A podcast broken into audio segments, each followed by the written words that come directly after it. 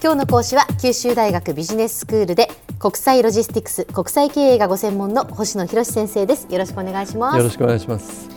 あの何でも先生この前コンテナ船に乗られたそうですね。そうなんですよ。なかなかコンテナ船に普通に乗るって難しいんですけど、えー、たまたまあの神戸にですね本社のある妹商運っていうあの海運会社の運航するナトリっていうコンテナ船の処女公開だったんで、乗せていただいたんですね。文字から神戸だったんですけれども。だって通常ねコンテナ船というと、はい、もちろんだからその名の通りコンテナを運ぶもう荷物を運ぶためのものですよね。はい、人をこう乗せるというか人を運ぶ役割のものではないですもんね。はい、いわゆる乗員用の部屋に泊めていただいたんですけど。まあ、個室でとても快適でした。あそうですか、はい、でこの船なんですけど、はい、非常に特徴のある船だったんですよ。当日のあの夕方の NHK のニュースでも取り上げられてたように特徴なんですけど、はい、その特徴って2つあってですね、これが内航いわゆる国内航路用としては最大の規模だったっていうことなんですね。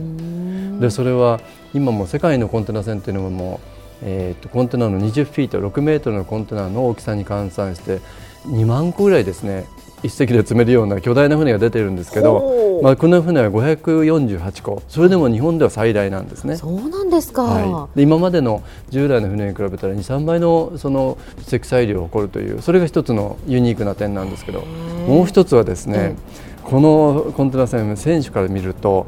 球場選手という構造なんですけどなかなか球場選手ですか、はい、はいなかなかですねイメージしづらい、うん、説明しづらいんですけど、はい、初期のあの新幹線でゼロ系っていうこうなんていうのか団子っ鼻のようなっていうイメージになりますよね。丸いコフォルムのね。そうですそうです。もう船がそういう形をしてるんです。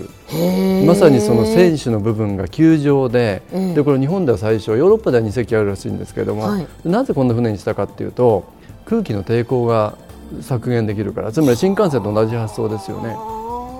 でこれは下関の造船所でできたんですけど、私も実際乗ってみて、はい、一番船首の部分に行ってみたらものすごい風なんですね。やっぱり前から横から、でそれを今までであれば船がコンテナがそのまま直接に受けてたんですけど、この球状という丸いこの頭を持つことによって、それを相当軽減されて10%ぐらいのその燃料効率が良くなるというふうに言われてます、ね、そうなんですか、はい、まあ、通常ねその船首ってその、まあ、船の先っぽってやっぱ尖ってるイメージですけれども、はい、それが丸いわけですね。丸いんですあ今日これ手元に写真を先生持ってきてくださいましたけど、はい、本当に丸くてこれなんか宇宙戦艦ヤマトみたいね。そうですよね。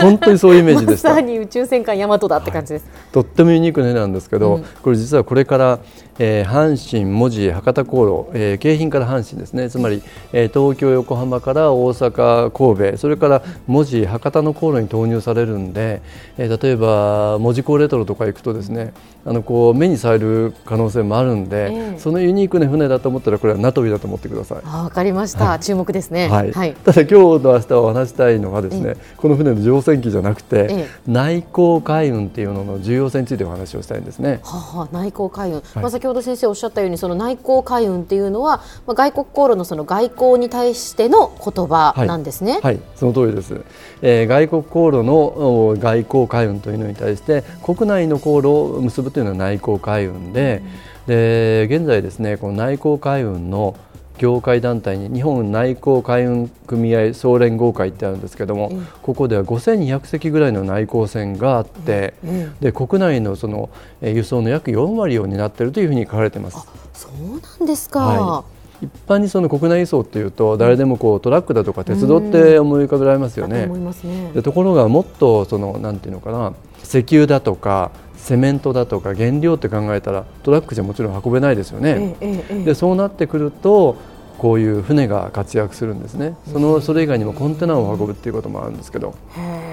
あんまりねその見ることがないしその普段その内航航路っていうものにこう注目することがないので、はい、あんまりイメージが湧かないんですそうですよ馴染みはないですけど実はものすごく重要だし、うん、割合身近にあるんだっていうことをちょっとお話したいんですけど、ええ、博多港で考えると例えば壱岐だとか対馬だと近隣の島や離島航路がありますよね、はいはいはい、これまさにその生活を支えるために食料だとか日用品運んでます。これ生活航路とも言われるんですけど、え、これも内航の一つですよね。うん、で2番目には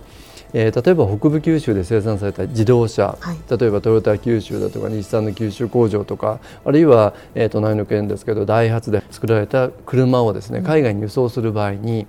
えー、例えば直接に海外に輸出する場合もあるし、うん、一旦名古屋まで運んでから名古屋でも大量に、えー、外国に輸送する場合もあるわけですけど、その名古屋まで運ぶのは内航の自動車船が担ってるわけですよね。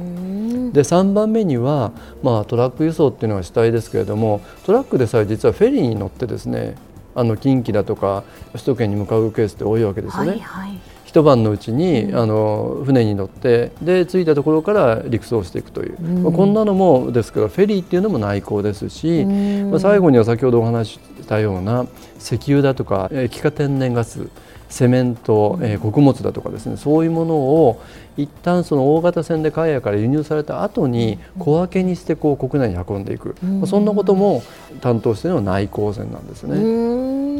まあ、先生のお話を聞くとなあなるほどなというふうに思いますね、はい、あの離島航路、まあ、私は長崎出身ですので、はい、その離島の、ね、人たち友達もたくさんいますけれどもやっぱり、ね、離島にその物を運ぶっていうとっても大事ですもんね。そうですよね。離島航路。それからフェリーって言ったら、ね、あの非常に馴染みやすいですし、はい、それからその国内の港との間にその製品とか原料を輸送する手段、これが内航の船だとい。うふうに、はい。はい、それともう一つは輸入されたものを小分けして運んでいく、あるいは国内から集められたものを大きな船に乗せて海外に輸出していくと、うんうん、こんなことを考えていくとですね、内航船って非常に重要ですよね。そうですね、はい、これから注目して見てみたいと思います。はい、はい、では先生今日のまとめをお願いします。はい。えー、海外と国内を結ぶのが外国航路外交海運だとすると国内の海上輸送を担うのが内航海運なんですね。でそれを担当するのが内航船といわれる船舶なんです、えー、トラックや貨物列車で運ぶことができないサイズや量のその制約って考えると国内輸送にとって内航海運って非常に重要な役割を果たしているということになるんですよね。実はこれからますますこの役割って高まってくるんじゃないかと、うん、それは何かというと環境対応だとかですね、うん。人手不足っていうのはこれから想定されるんですね、はい、まあ、そんなことを、えー、明日お話をしようかなというふうに思っております。はい今日の講師は九州大学ビジネススクールで国際ロジスティクス国際経営がご専門の星野博先生でした。どうもありがとうございました。ありがとうございました。さてビビックモーニングビジネススクールはブログからポッドキャストでもお聞きいただけます。ビビックモーニングビジネススクールで検索してください。お相手は小浜もとこでした